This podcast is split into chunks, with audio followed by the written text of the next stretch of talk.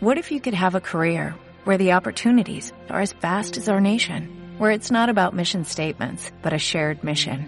At U.S. Customs and Border Protection, we go beyond to protect more than borders, from ship to shore, air to ground, cities to local communities. CBP agents and officers are keeping people safe.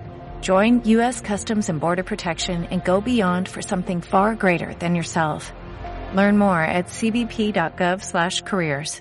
La Liga de la Justicia al servicio de la comunidad presenta a Max Kaiser, nuestro experto en anticorrupción, y Marta de Baile contra el soborno, el abuso, la corruptela y la desfachatez. Educando a la ciudadanía por un México mejor. Hoy módulo número 6. Borrón y cuenta nueva. ¿Cómo está el México que viene? Por W Radio. 10.37 de la mañana en W Radio, Max Kaiser is in the house. Señor, venía a hablar de cómo recuperar la confianza en el Estado democrático, cómo realmente hacer el borrón y cuenta nueva. Y el señor aquí se le dio la mano, se agarró el codo, puso música y tristemente tengo que aceptarlo, el señor Max Kaiser ganó este matamás. Max, algunas palabras para tu público.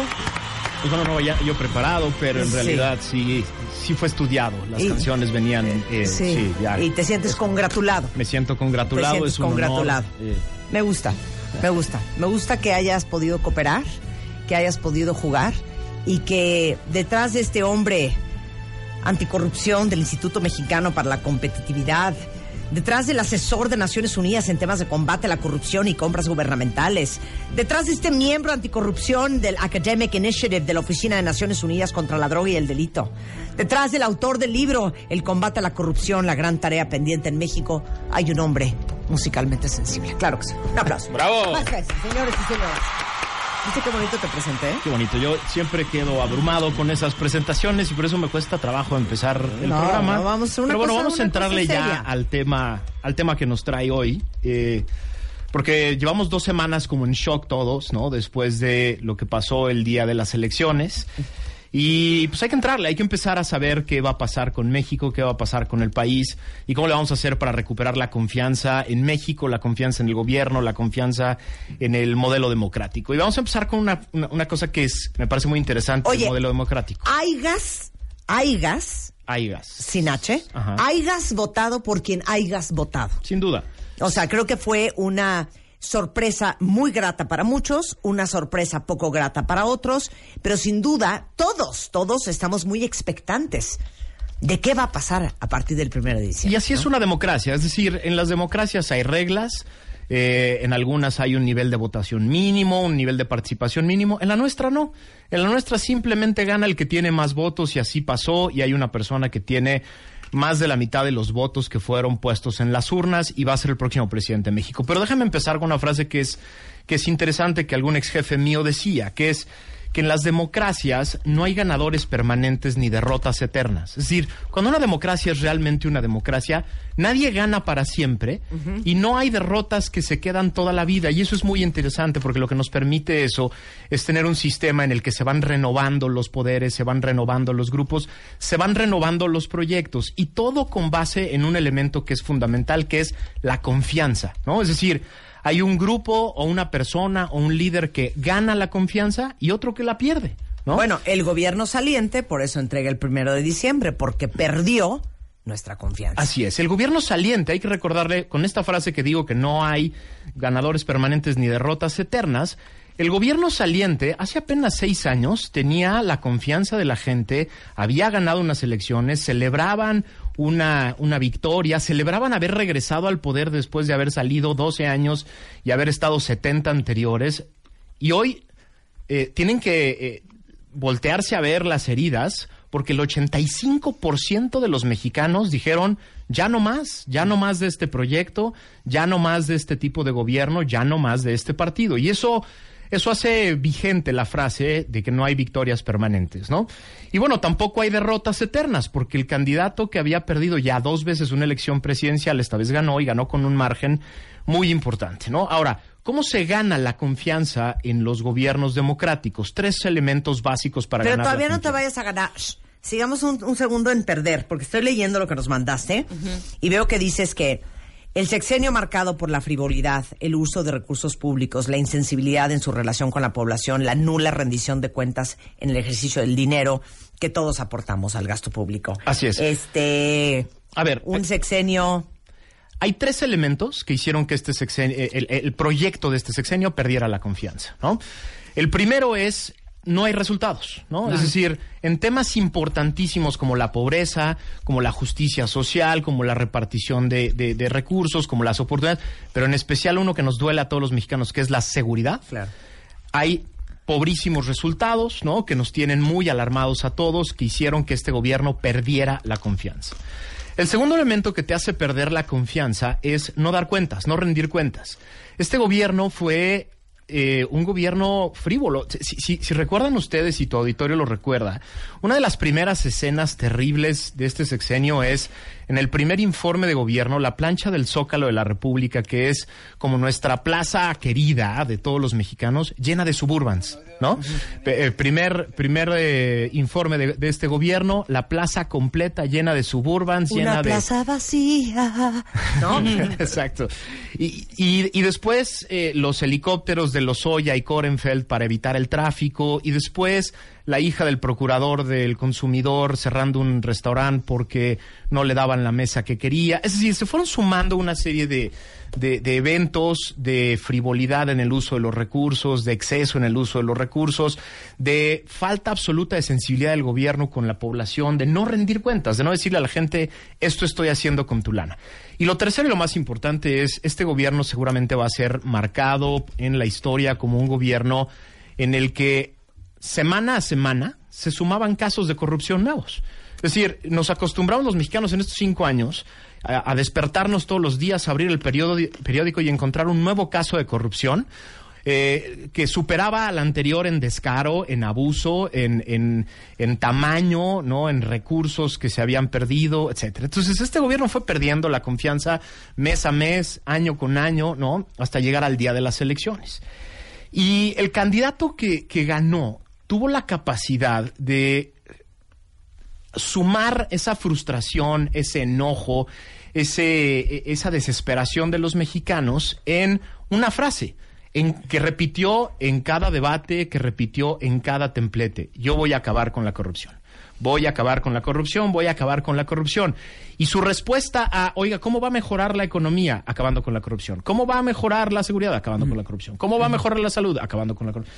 Entonces generó una expectativa monumental para eh, resolver este tema. Y el domingo presentó su primer programa de combate a la corrupción y la austeridad, así le puso, de austeridad y combate a la corrupción. 50 puntos, ¿no? 50 puntos. Lo primero que hay que apuntar es que parece, parece un programa amplio, ¿no? Es decir, 50 puntos es, es un número simbólico, no es medio centenar de, de propuestas, ¿no? Eh, parecería que es un, es un programa completo, pero vamos a empezar a analizarlo porque, porque vale la pena empezar a tratar al candidato que obtuvo más votos ya como el futuro presidente. Claro. Es decir, lo primero que yo tendría que decir es que me preocupa que el- eh, este programa parece más una propuesta de campaña que una propuesta de gobierno. ¿No? A mí lo primero que me gustaría empezar a ver ya en el candidato ganador y su equipo es que nos empezaran a plantear programas de gobierno más concretos, con estrategias, con acciones, porque lo que tenemos aquí son 50 puntos que todavía son muy generales, pero vamos a darles el beneficio de la duda en el sentido de es un primer esbozo, ¿no? Claro. Entonces vamos a hacer un primer lo análisis. que va a Y- les para- digo una para cosa, claro, en, en- después. en toda esa iniciativa que hemos tratado de, de, ahora sí que incluirlos y motivarnos todos, de que somos copartícipes y corresponsables del futuro del país. Todos estamos pues muy entusiasmados de pensar que va a haber un cambio increíble a partir del 1 de diciembre bajo la presidencia de Andrés Manuel López Obrador. Pero justamente el sentirnos involucrados, eh, el sentirnos implicados, y sentirnos corresponsables y nuevamente no cometer el error que hemos cometido en sexenios anteriores de exigir porque entendemos, porque conocemos y porque estamos verdaderamente involucrados e informados. Entonces, esta primera propuesta, si el gran tema y la gran preocupación en México es un tema de corrupción, es algo que deberíamos de conocer todos. Y si el Y candidato... no quitar el dedo del renglón. Sin duda. Y si el candidato ganador nos dijo que todos los pro- problemas de México se iban a resolver combatiendo la corrupción, más nos vale meternos al- a su programa de combate a la corrupción y saber si 100%. de verdad ese es el programa que queremos. A ver, 50 puntos. Primero, de los 50 puntos, 24 son en realidad propuestas de austeridad, no de combate a la corrupción. Es decir, es eh, proyectos o propuestas para reducir el uso de los recursos públicos. Seis de ellas son de eficiencia. Quiere decir que 30 de las 50 propuestas son en realidad para reducir el tamaño del gobierno o el uso de los recursos públicos o hacerlo menos frívolo o hacerlo menos excesivo. A ver, y está bien. Es decir, eh, difícilmente se puede decir que alguna de estas 30 propuestas son incorrectas o equivocadas. Pero lo primero que hay que decir es que 30 de ellas no son propuestas anticorrupción. Son solo para reducir el uso de recursos. Ahorita le vamos a entrar más o menos algunos ejemplos. Nueve de ellas son mejora de procesos. Quiere decir que 39 propuestas en realidad son o para reducir la lana o para me- mejorar algunos procesos. Algunas clasificaciones se repiten, por lo tanto, ocho son de prevención de la corrupción y seis pueden ser clasificadas como defina la impunidad. Entonces, aquí el primer, el primer análisis genérico es que me falta mucho, ¿no? Es decir, nos falta mucho en estos 50 puntos para entender que re- en realidad eh, se trata de una propuesta anticorrupción. Pero déjame te pongo algunos ejemplos que pueden ser interesantes. Vámonos a los puntos 8, 9 y 10. eh, 8, 9, 10, 11 y 12.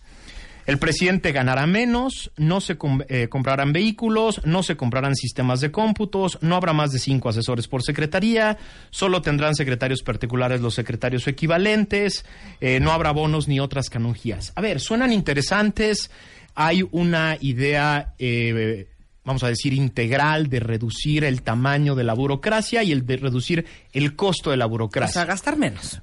Gastar menos, pero eso no es anticorrupción. Eso, en el mejor de los casos, es ahorrar austeridad.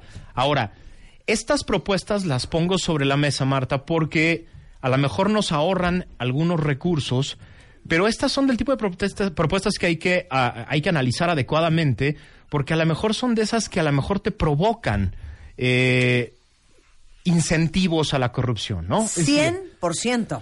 eh, imagínate... Oye, si yo trabajo seis días a la semana y me pagan dos pesos y tres centavos y no tengo bonos y no tengo esto y no tengo prestaciones y no tengo al otro, entonces ¿cuál es mi alternativa? O me voy al sector privado o en el sector público, pues encuentro ahora sí que cómo compensar, que es un poco lo que hemos hablado mucho de la situación de los policías, que dicen, es. pues cómo no van a pedir mordidas si ganan siete mil pesos al mes y este y se rifan seis días a la semana con turnos de eh, 12 por 12, 24 por 24. Ahora, aquí el contexto es todo, porque lo primero que he escuchado de mucha gente es, es que los servidores públicos ganan 10 veces lo que gana una familia promedio en México. Bueno, si lo ponemos en ese contexto, nunca va a haber manera de que un servidor público gane en ese, en ese contexto lo justo, ¿no? Pero aquí más bien hay que ver el tema de cargas de trabajo, niveles de responsabilidad. Es decir, hay servidores públicos, hay directores generales en México que deciden cómo se va a repartir el presupuesto completo en México. Hay otros que manejan la inteligencia de seguridad pública en México. Hay otros que manejan eh, programas de pobreza que valen miles de millones de pesos. Entonces, lo que quieres en esas áreas son a los mejores mexicanos posibles, a los más preparados, a las personas que puedan ser competitivas, no solo en el sector público, sino con el mercado. Entonces, vamos a poner el contexto de cuál es el, plan. Hay 6.000 servidores públicos que van de director general adjunto hacia hasta presidente de la República, es decir, lo que ellos llaman los servidores públicos de alto nivel. Estos servidores públicos de alto nivel nos cuestan más o menos 7 mil millones de pesos al año. Entonces, la primera propuesta es reducirles el sueldo a la mitad.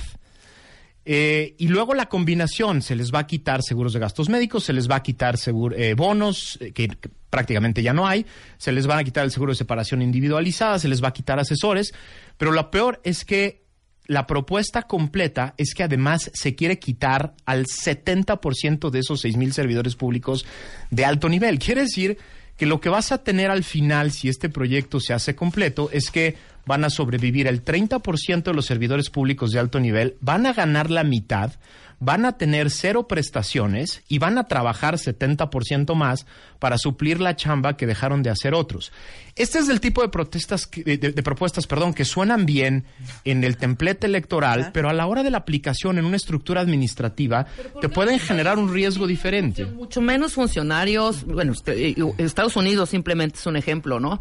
Y se puede trabajar ahí. ¿Cuál es la diferencia entre que no podamos trabajar con menos funcionarios? Evidentemente, menos tentación a la robadera y a la corrupción, menos gente. Eso, Sin para duda. mí me parece que es un gentío.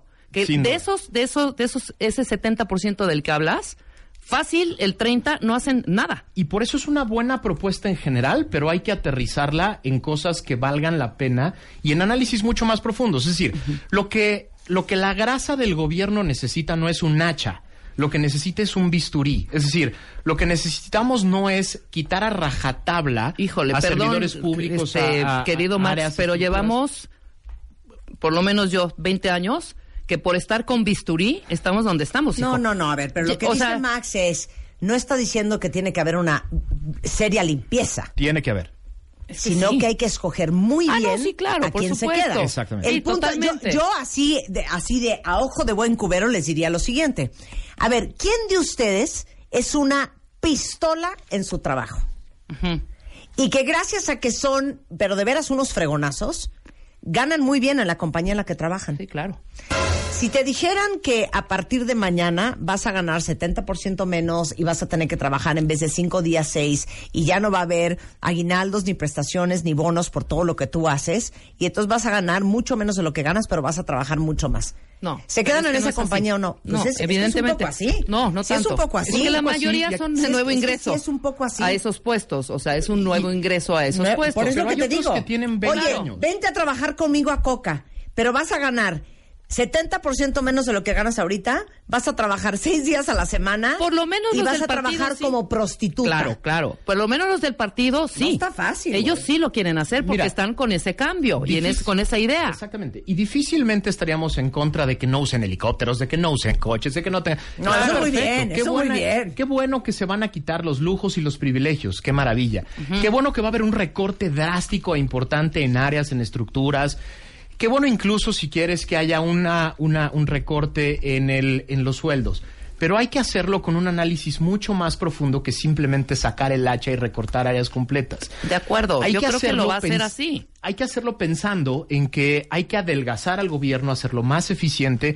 Hay que generar un buen equilibrio, no nada más sacar el hacha y empezar a recortar, a, recortar áreas. Ahora, lo que más me interesa Bueno, dejarle. con al- gobernación ya empezó, ¿no? Exactamente. En lugar de 6-3, que me parece perfecto, por y, ejemplo. y reducir el número Por ejemplo, de, ¿no? reducir el número de asesores, reducir el número de choferes, reducir los coches, no viajes en helicópteros, no eh, digamos eh, 24 de las pro- de las 50 propuestas son en realidad propuestas para reducir el tamaño del gobierno, reducir el tamaño del presupuesto, reducir la capacidad del gobierno para gastar nuestro dinero, vamos a decirlo así.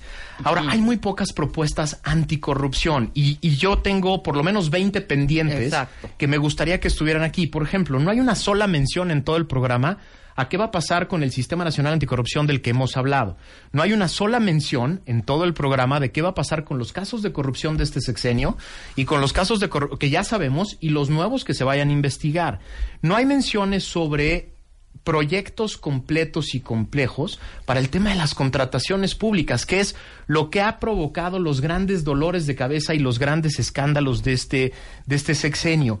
No hay, por ejemplo, eh, puentes reales con la sociedad civil y cómo vamos a trabajar desde la sociedad civil en lo que decía Marta, en exigir, vigilar, controlar, auditar, ser contraloría social. No hay nada en el, progr- en el proyecto de 50 puntos que nos, que nos tire un puente a la sociedad civil para estar metidos en, en el análisis. No hay mención sobre cómo va a coordinarse con distintas autoridades. No hay mención sobre cómo le vamos a hacer para nombrar a servidores públicos del más alto nivel en la nueva Fiscalía General, en la Fiscalía Anticorrupción, eh, cómo vamos a coordinarnos y respetar la autonomía de diferentes autoridades como la Auditoría Superior de la Federación y los tribunales. Es decir, al programa le falta mucho trabajo, muchísimo trabajo en el, en el concepto anticorrupción. Es decir, es un buen avance para el Claro. tema de quiero ganarme la confianza de la gente porque voy a gastar menos, voy a ser más delgado, el gobierno va a ser más eficiente en el uso de los recursos, eso está muy bien. Pero nos falta el otro gran tema Sí, que también, fue claro, el drama de este luego. sexenio, que es cómo voy a detectar actos de corrupción, cómo voy a Claro. investigar actos de corrupción Claro. y cómo voy a sancionar actos de corrupción. De Eso es lo que no viene en el proyecto. Claro. Y lo que yo digo es, los 20 puntos que pongo en este texto que siempre se queda en, en la página de Marta de Baile es, falta todo el proyecto anticorrupción. Y lo que yo diría es que esos 20 puntos son el inicio de un buen diálogo que tiene que ver con la sociedad civil, que tiene que ver con los eh, grupos empresariales, que tiene que ver con los medios de comunicación que se han dedicado a la chamba de investigar casos de corrupción y ponerlos a la luz pública. Porque, insisto, está muy bien gastar menos, está muy bien reducir el tamaño del gobierno, está muy bien ser más eficiente. Pero lo que hizo que este gobierno perdiera la confianza de la gente es que no detectaba los casos de corrupción, Y no, investigaba los casos de corrupción y no sancionaba los casos de Claro. corrupción. ¿Tendrán una reunión pronto? Yo espero que sí, yo espero que este... Eso es importantísimo. entrante? Pues mira, to- todavía no hemos tenido eh, comunicación directa con, con nadie del gobierno, pero estamos abiertos desde ya Claro. a empezar a platicar de estos 20 puntos pendientes Claro. para la agenda, ¿no? Eh, programas como el de hoy no se trata de simplemente hacer una crítica a los 50 puntos, se trata de decir qué buen avance, qué buen saque, pero vamos a empezar a trabajar en todo lo que falta, ¿no? Lo que yo les quiero decir es que Max Kaiser es el director anticorrupción del Instituto Mexicano para la Competitividad, es miembro del Anti-Corruption Academic Initiative de la Oficina de Naciones Unidas. Este, el combate a la corrupción, la gran tarea pendiente de México, es su libro. O sea, lo trajimos porque este es su tema. Entonces, muy bien la propuesta, todavía incompleta. Y justamente para ayudar al próximo gobierno, a- los expertos como tú en el tema de anticorrupción tienen que estar involucrados en cómo le van a hacer en verdad para no tener corrupción los siguientes seis años. Una de las cosas que espero este el gobierno entrante haya aprendido del gobierno saliente es que la mejor manera de trabajar todos estos temas es de la mano con quienes hemos estudiado los temas. Es decir, no somos dueños de la verdad, por Dios, no, no somos los únicos que sabemos del tema, pero si, si hay algo que ha sido exitoso en este, en este país, son aquellos proyectos y aquellas iniciativas en las que trabajamos juntos, en las que trabajamos de la mano. Si algo espero aprenda el gobierno entrante del gobierno saliente es que cuando se quiere trabajar los temas con una sola visión, desde una oficina encerrados, sin escuchar otras voces, los proyectos salen mal.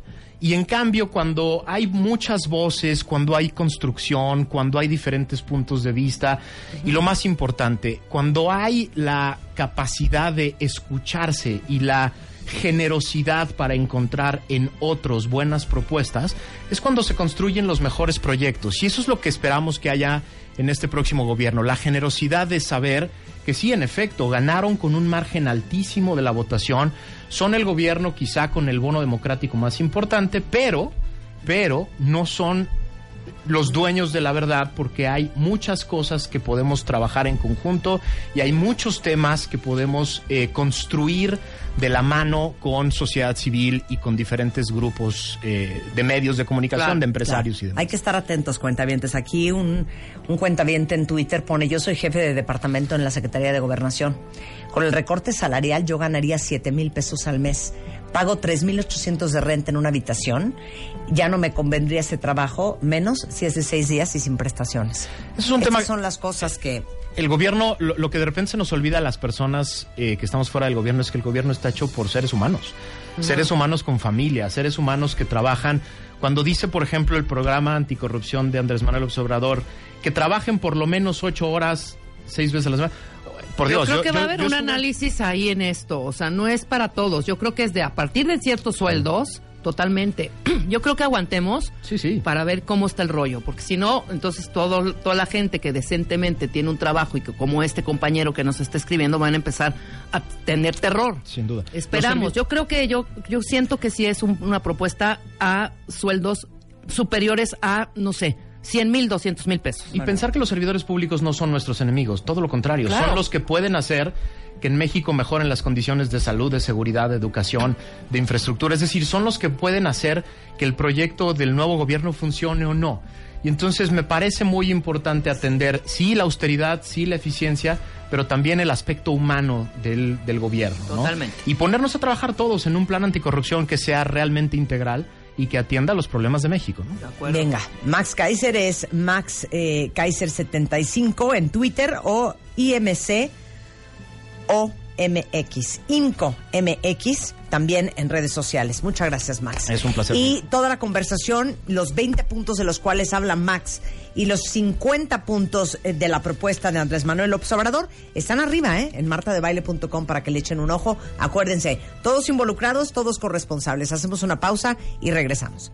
¿Te preocupas por tu familia? Entonces, ¿por qué darles solo huevos ordinarios cuando pueden disfrutar de lo mejor? Eggland's Best, los únicos huevos con ese delicioso sabor fresco de granja, además de la mejor nutrición, como 6 veces más vitamina D, 10 veces más vitamina E y 25% menos de grasa saturada que los huevos regulares, además de muchos otros nutrientes importantes. Así que, dales los mejores huevos. Eggland's Best, mejor sabor, mejor nutrición, mejores huevos.